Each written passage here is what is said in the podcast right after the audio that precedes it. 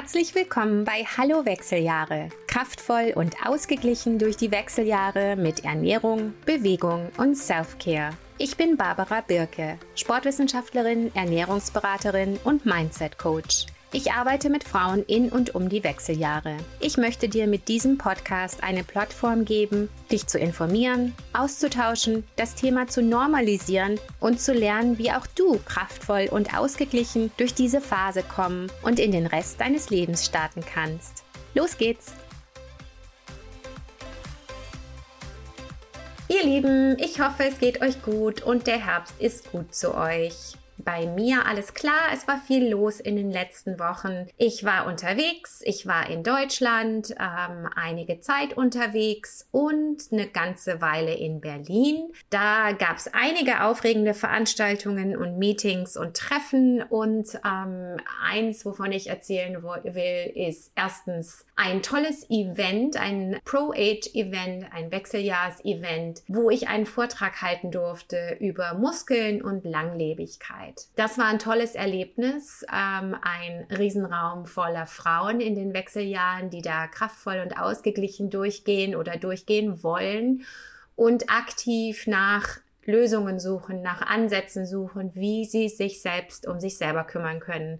Es war wirklich eine tolle, tolle, tolle Energie in diesem Raum und der Vortrag ist auch gut gelaufen, gut angekommen und es gab super Fragen, ganz viele Fragen Erstens natürlich zum Krafttraining, aber zweitens auch zu Proteinen. Und da habe ich auch im Nachgang noch einiges an Messages bekommen. Und da möchte ich euch sagen, da werde ich auf jeden Fall in einer zeitnah in einer Podcast-Episode tiefer drauf eingehen. Und natürlich auch in meinen Kraftkursen, die kommen, werde ich dieses Thema vertiefen. Protein ist so ein wichtiger Bestandteil der Muskelerhaltung beziehungsweise des Muskelaufbaus. Ohne Protein tut sich da gar nichts. Und wir traditionell essen einfach zu wenig davon und wie wir mehr davon in unseren Alltag integrieren können, wie wir das machen, mit welchen Quellen und so weiter, ist was, was ich noch ähm, weiter thematisieren werde. Auf jeden Fall. Also freut euch da auf Content, der ganz wichtig ist für uns Frauen in den Wechseljahren.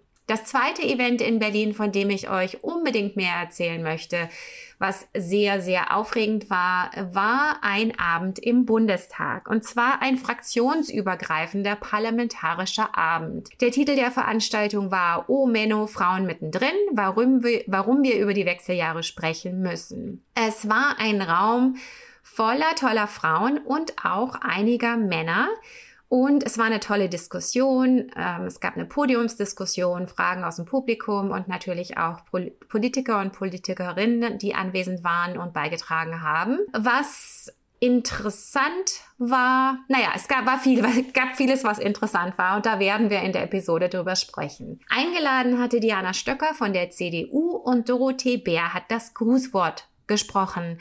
Und heute, aufregenderweise, hat Dorothee Bär zugesagt, mit uns zu sprechen. Also, was jetzt folgt, ist ein Interview mit Doro Bär und eine Aufarbeitung des Abends, ein Gespräch darüber, was besprochen wurde, damit ihr einfach auch mehr darüber wisst, mehr teilhaben könnt an dieser Entwicklung in der deutschen Politik. Und ähm, Doro Bär erzählt uns auch, was wir, was wir machen können von zu Hause, um das Ganze voranzutreiben und da zu unterstützen. Was ich noch dazu sagen möchte, fraktionsübergreifend ist hier wichtig. Ähm, CDU, CSU, äh, das hat jetzt nichts mit meinen politischen Neigungen zu tun. Es hat einfach damit zu tun, dass Doro Bär hier sehr engagiert ist und mittendrin und sich für die Frauengesundheit einsetzt. Insofern freut euch auf ein spannendes Interview. Viel Spaß!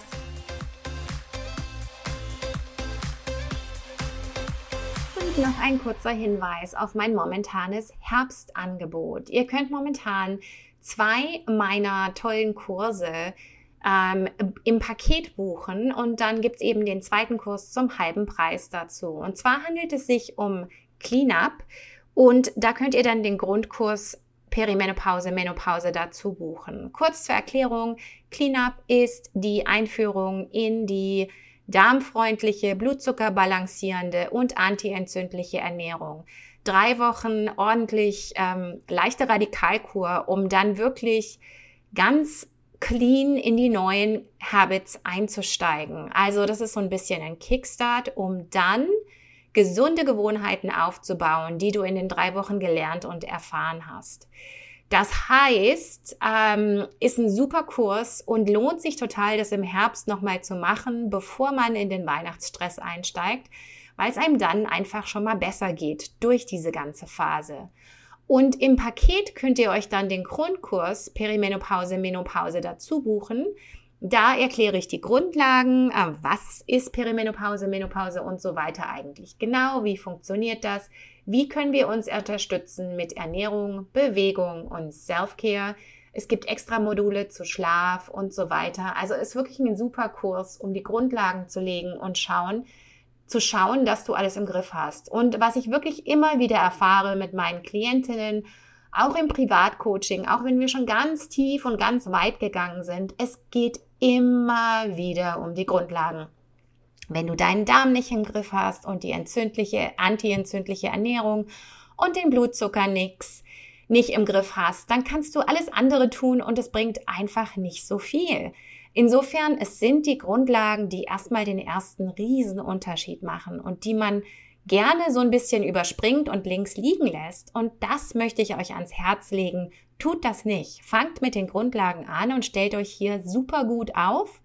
Und dann können wir immer noch privates, persönliches Coaching oben draufsetzen, tiefer gehen und ganz individuell das Ganze anpassen. Aber fangt mal mit den Grundlagen an. Insofern Cleanup ist verlinkt in den Show Notes und dann könnt ihr in euch im Buchungsprozess vom Cleanup den Grundkurs zum halben Preis dazu buchen. Wenn ihr Fragen habt, schickt mir einfach eine DM oder schickt mir eine E-Mail. Ich bin für euch da. Liebe Grüße.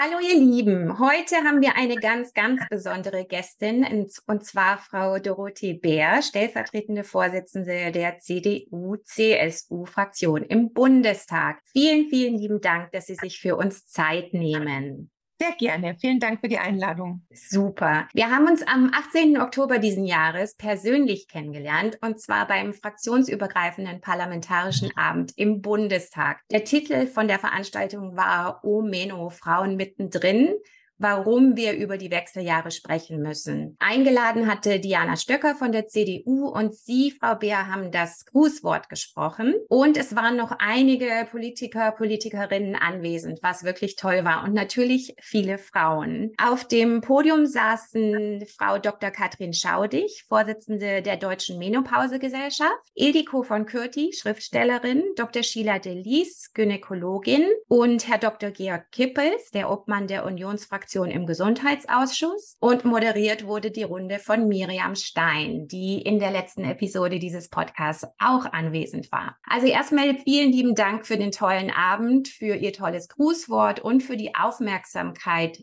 die Sie der Frauengesundheit einräumen. Es ist so ein wichtiges Thema und für uns natürlich hier in diesem Wechseljahre-Podcast extrem wichtig und ähm, wir wissen auch, wie unterrepräsentiert es im Moment ist. Und auch nochmal vielen Dank, dass Sie sich Zeit für uns nehmen. Als erste Frage wollte ich Sie einfach bitten, sich selbst einmal vorzustellen, weil das natürlich viel besser von Ihnen als von mir kommt. Ja, mein Name ist Dorothee Bär. Ich darf jetzt im Deutschen Bundestag schon seit 21 Jahren sitzen und hatte in der Zeit auch ganz unterschiedliche Funktionen. In der letzten Legislaturperiode war ich beispielsweise Staatsministerin im Kanzleramt für Digitalisierung, habe mich aber schon parallel immer auch in den letzten 20 Jahren für Frauenthemen, für Familienthemen und für gesellschaftspolitische Themen interessiert, war auch schon mal vor vielen, vielen Jahren Sprecherin für den Bereich Familie und Frauen, parallel immer sehr viel Kultur- und Medienpolitik gemacht und habe jetzt in dieser Legislaturperiode mir ganz bewusst nochmal auch den gesellschaftspolitischen Bereich und gerade die Frauenthemen rausgesucht, weil man es nicht meinen möchte, aber auch im Jahr 2023 sind es immer noch Themen, von denen der ein oder andere andere Herr, wenn er von ihnen spricht, er so als Randthemen der Gesellschaft spricht. Und das finde ich dann doch sehr erstaunlich in unserer angeblich so aufgeklärten Welt und Zeit. Das ist ein sehr guter Punkt. Und das ist was, was auch ein Grund ist für diesen Podcast, ehrlich gesagt. Ich habe ähm, coolerweise auch schon Rückmeldung von einigen Herren bekommen, die mein Podcast anhören, die Erfahrungsberichte, die Themen, die ich so aufbringe und die berichten, dass ihnen das total weiterhilft im ähm, Leben, Zusammensein mit den Frauen in ihrem Leben und auch am Arbeitsplatz und so weiter, was ja wirklich dafür spricht, dass das Thema nach wie vor unterrepräsentiert ist. Möchten Sie aus Ihrer Sicht einfach mal kurz schildern, wie dieser tolle Abend im Bundestag zusammengekommen ist? Weil das ist ja nicht einfach, sowas zusammenzukriegen. Also es war jetzt ja schon unser zweiter Abend. Ich habe vor über einem Jahr mal die Miriam Stein kennengelernt bei einem anderen Frauenabend, wo es auch um ganz andere Themen ging. Und da haben wir uns über die Thematik ausgetauscht und mir ging es tatsächlich auch so, also ich habe davor sehr viel Frauengesundheitsthemen gemacht, wie Endometriose zum Beispiel. Und dann sind wir eben auch auf das Thema Wechseljahre gekommen. Und ich hatte wahrscheinlich wahrscheinlich so die Arroganz der Jugend, in Anführungszeichen, obwohl ich jetzt selber schon Mitte 40 bin, zu glauben, naja, ich bin ja noch nicht betroffen und ähm,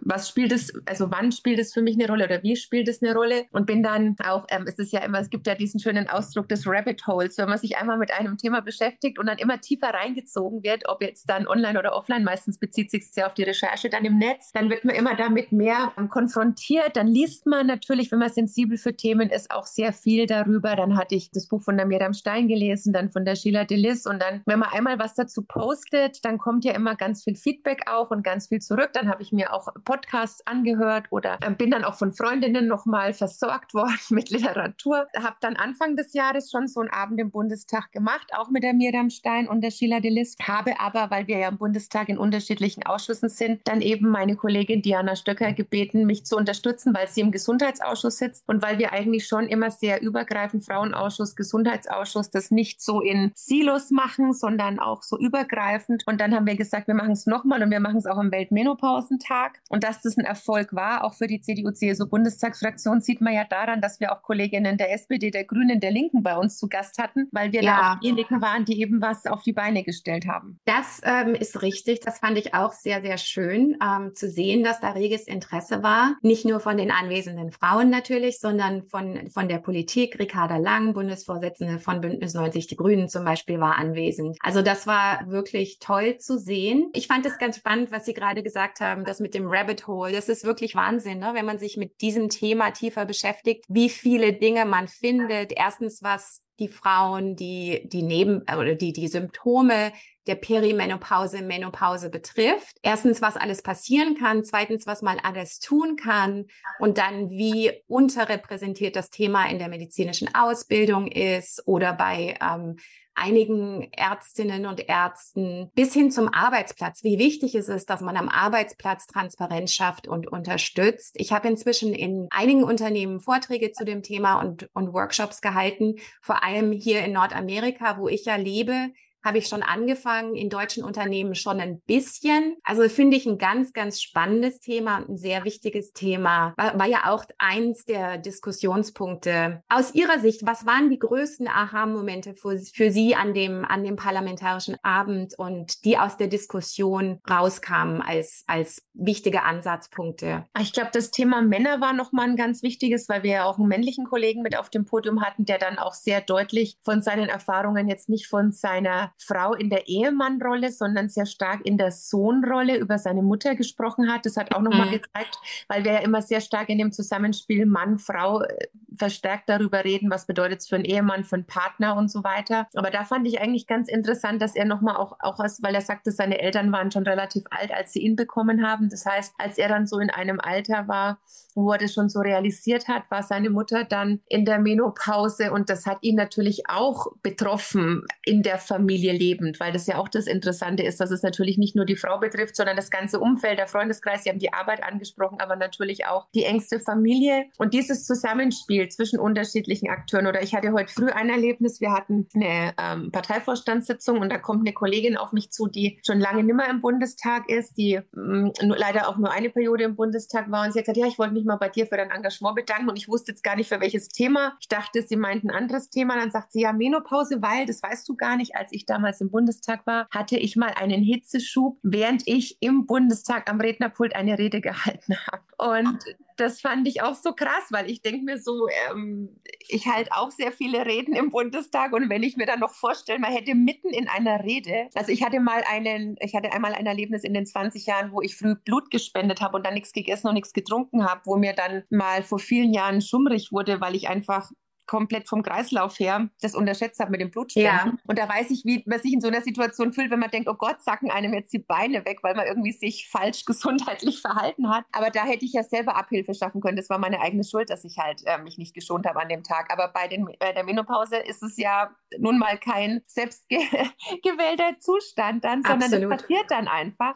Und Absolut. da habe ich mich dann auch noch mal so in sie reinversetzt und dachte mir, Mensch, sogar eine ehemalige Kollegin, die mal im Bundestag war, hat da auch nie drüber gesprochen, obwohl das sicherlich ein ganz, ganz schlimmer Moment für sie damals gewesen sein muss und hat sich auch nicht getraut, sich jemandem anzuvertrauen. Absolut. Ich hatte ähm, die Frau Dr. Nathalie Lotzmann von SAP schon mal zum Interview in diesem Podcast. Die ist da sehr unterwegs in dem Thema. Die ist selber sehr betroffen von Hitzewallungen und ähm, die leitet Gesundheitsmanagement für SAP und geht mit dem Handventilator auf die Bühne, wenn sie spricht. Und mhm und macht da quasi das Thema. Ich meine, da, da gehört natürlich sehr viel Aufgeklärtheit und Selbstbewusstsein dazu, ja. das, das so provokant quasi zu positionieren.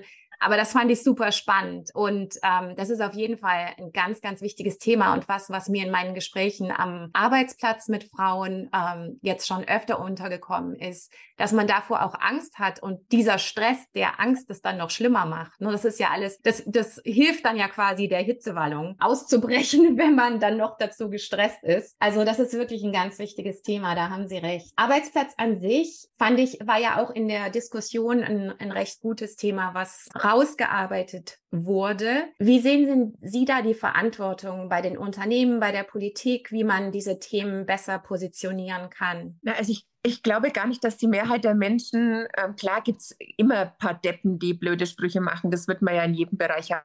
Aber ich glaube, dass es bei der Mehrheit wirklich daran krankt, dass sie einfach nicht aufgeklärt sind, dass man weiß, also selber schon nicht weiß. Also wir wissen ja, wir lernen ja in der Schule alles. Also wir lernen ja vor allem immer die ganze Schulzeit. Leider nicht, wann der ideale Zeitpunkt für ein Kind ist. Wir lernen immer, wie man ein Kind verhindert oder wie man ein Kind verhütet. Ähm, wir lernen aber sehr, sehr viel über Sexualität. Wir lernen eigentlich sehr viel, ich sag mal, über den weiblichen Körper bis hin Zyklus, ähm, wann er kommt, aber nicht wann er geht. Ja. Und wir, wir lernen halt auch wahnsinnig viel, sage ich mal, auch dann, in, wenn überhaupt in der Frauengesundheit bis zur Schwangerschaft. Noch nicht mal so sehr, was dann danach passiert, was man dann mit dem Kind macht, wenn es dann mal da ist. Ja. Das sind wir sehr aufgeklärt. Aber dann der zweite Schritt. Deswegen finde ich ja eigentlich in der Diskussion immer diesen Satz am schönsten zu sagen, die Periode ist politisch, ihr Ausbleiben aber auch, dass wir mhm. das quasi so als Leitsatz auch oben drüber stehen müssten, weil es in vielen Kulturen, bei uns ist es ja nicht so ausgeprägt, aber in vielen Kulturen ist ja dann auch dieses Eintreten der Periode dann ein ganz großer Schritt, über den dann auch jetzt offener gesprochen wird als früher. Das merkt man an der Tamponwerbung, das merkt man überhaupt an Menstruationswerbung. Aber wenn es dann halt nicht mehr so ist, diese Angst da nicht mehr als Frau gefeiert zu werden wie davor, sondern sondern so aufs Abstellgleis geschoben zu werden. Da halt auch diese Aufklärung zu haben, zu sagen, jetzt sind die Frauen aber auch in einem Lebensalter, wo sie einer Gesellschaft sowas von viel bringen können.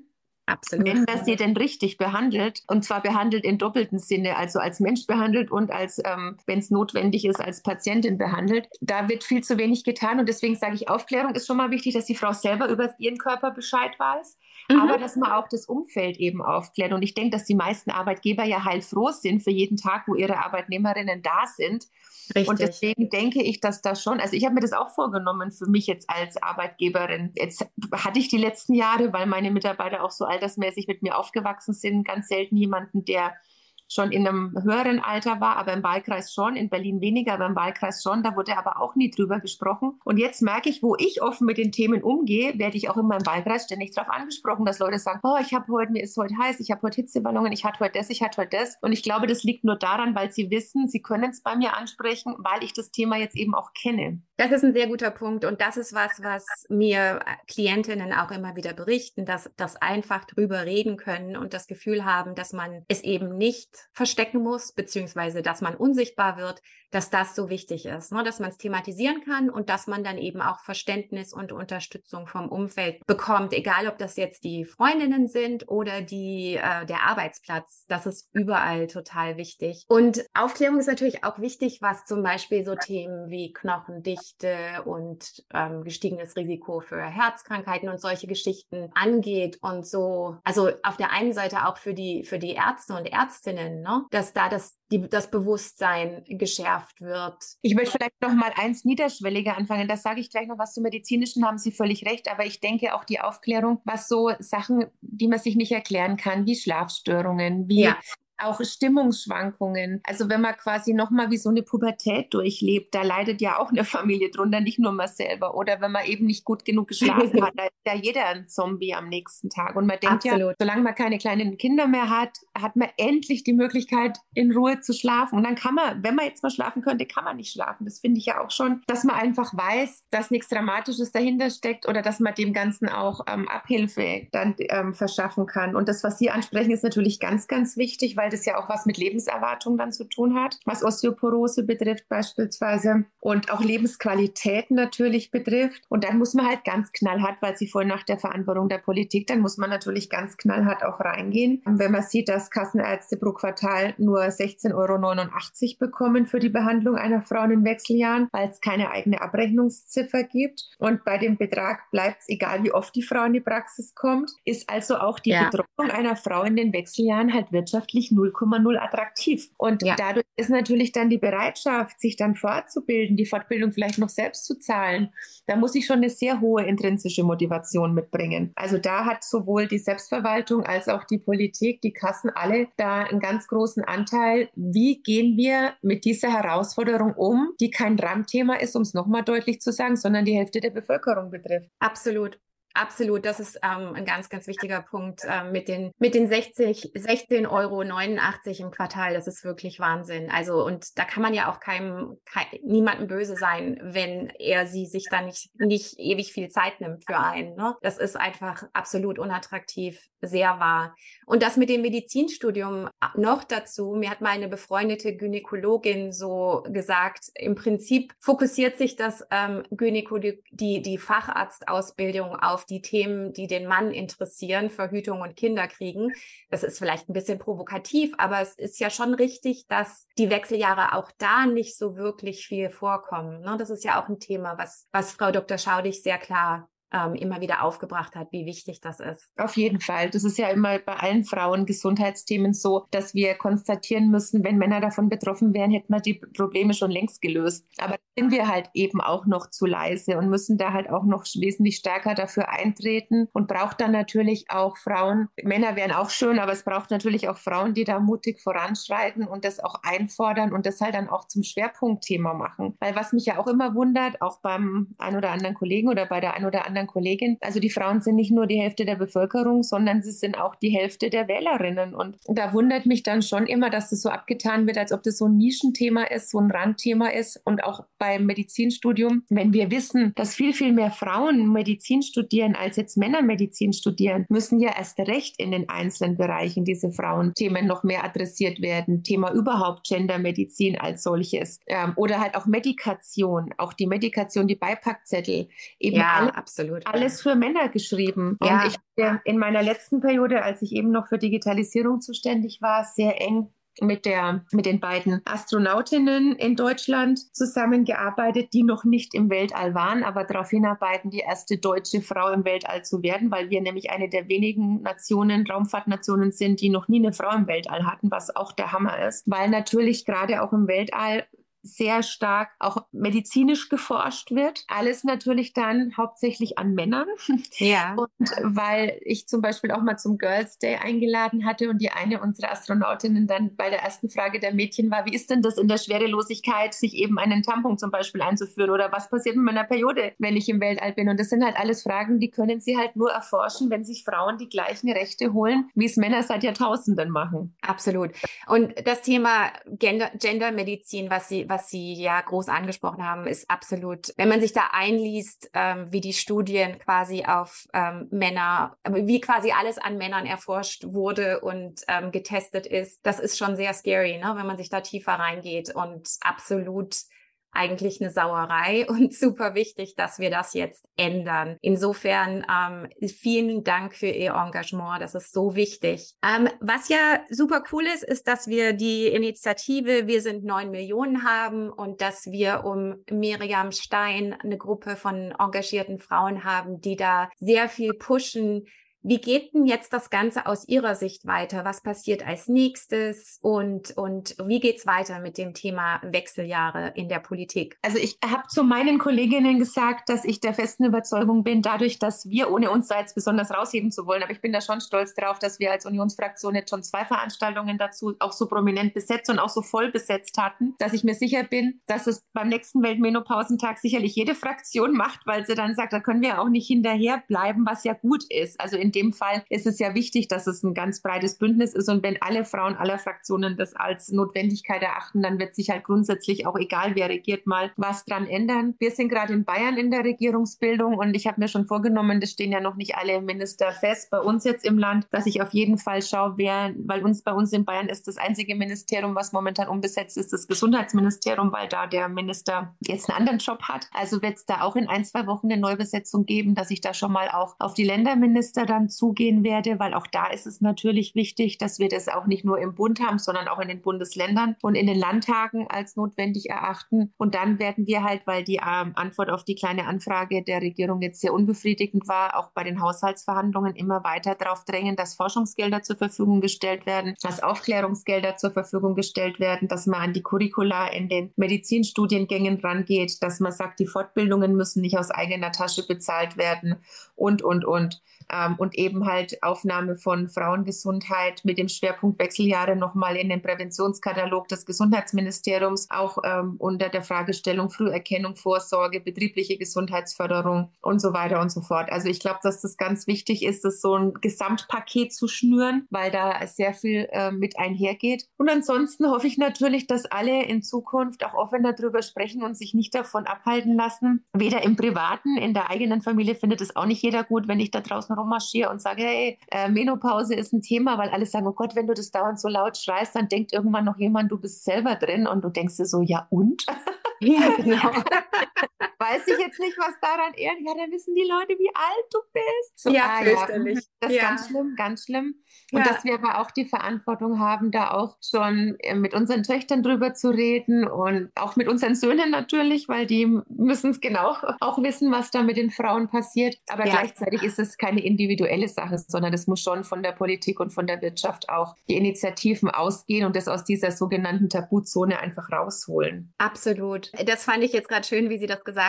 Sie können sich vorstellen, das geht mir ähnlich. Ich meine, ich arbeite tief in dem Thema. Ich äh, betreue Klientinnen ganzheitlich ich. Ich bin also aus der sportwissenschaftlichen, aus der Ernährungs- und aus der Mindfulness-Seite und, und mache da ganzheitliches Coaching und rede natürlich permanent über dieses Thema und habe insofern überhaupt keine Scheu darüber zu sprechen, dass ich mittendrin bin und bin auch völlig in Ordnung mit meinem Alter. Und das ist schön zu sehen, wie das auch ein bisschen ansteckend ist, ne? wenn man das anfängt, dass dann um einen rum die Offenheit auch einfach immer größer wird. Auf der anderen Seite ist es natürlich schade, dass man so vorpreschen muss, um überhaupt drüber sprechen zu können. Aber da haben Sie ja vollkommen recht, da gehört dann die Aufklärung einfach rein und, und flächendeckend rein. Ne? Ich habe mich gefreut, als ich meine erste Veranstaltung geplant habe im Bundestag und plötzlich, mein gleich habe ja vorhin gesagt, man wird auch sensibler und achtet mehr drauf, aber plötzlich kamen dann so Postings auch auf Instagram Instagram, auch von so Frauen wie Oprah Winfrey. Und dann denkst du dir, oh mein Gott, wenn jemand mit so einer Reichweite ja.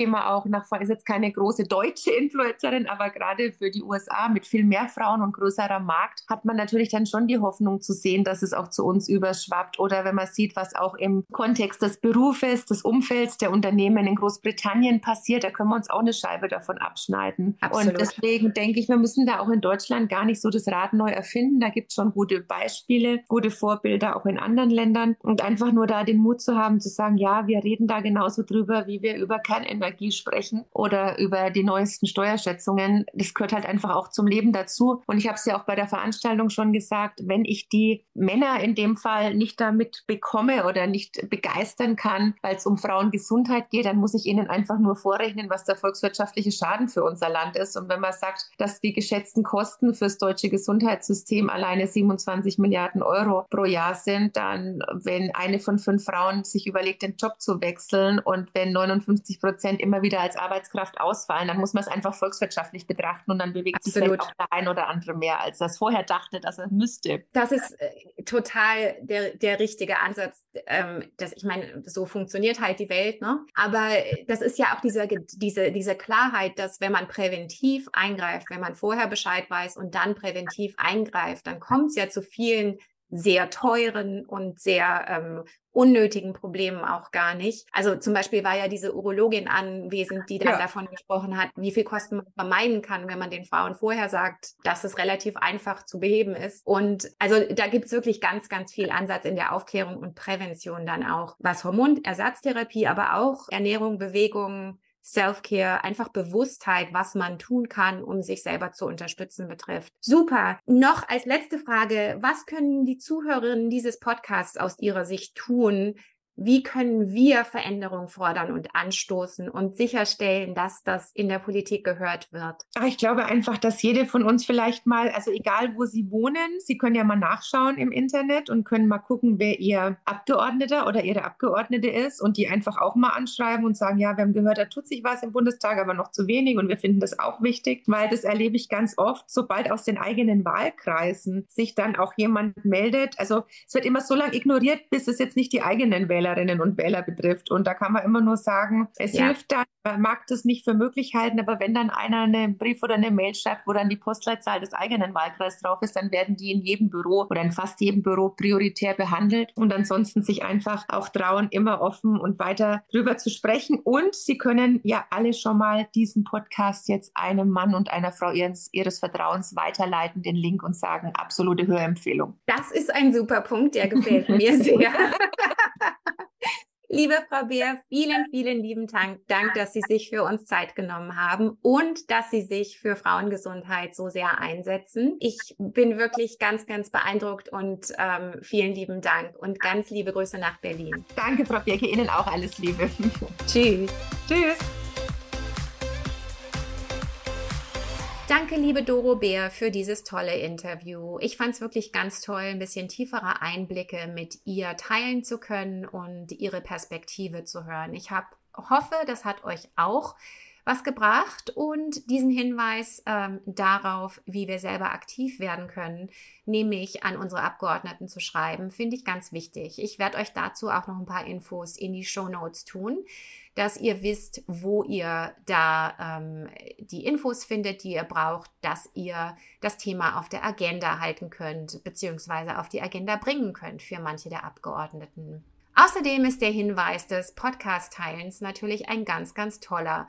Für uns das Thema und natürlich auch für diesen Podcast. Eure Unterstützung ist hier extrem wichtig. Also bitte teilt diesen Podcast mit euren Freundinnen, aber auch mit den Männern in eurem Leben, weil es wirklich viel bringt, das Thema nicht allein zu tragen, aus der Schmuddelecke oder Versteckecke oder was auch immer rauszuholen und einfach darüber zu reden. Wir sind in den Wechseljahren und das hat einiges an Auswirkungen.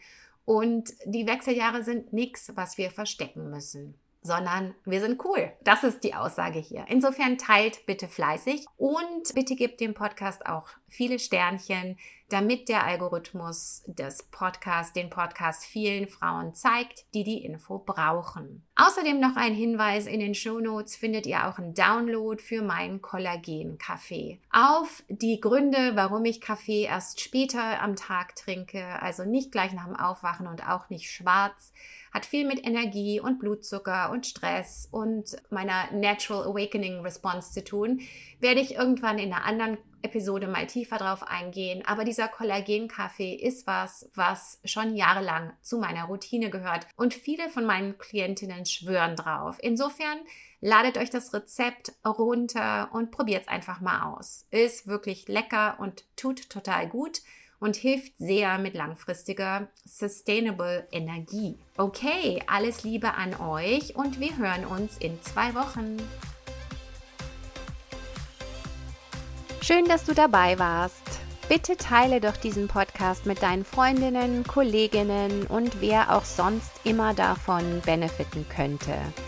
Es hilft uns und es hilft den Frauen und insofern teile bitte immer gerne. Mach einfach einen Screenshot und teile in deinen Stories und verlinke auch gern zu meinem Podcast. Und äh, Bewertungen auf Apple Podcasts, Spotify und Sternchen helfen auch mit dem Algorithmus. Vielen Dank dafür. Wir hören uns in zwei Wochen. Bis dahin, liebe Grüße.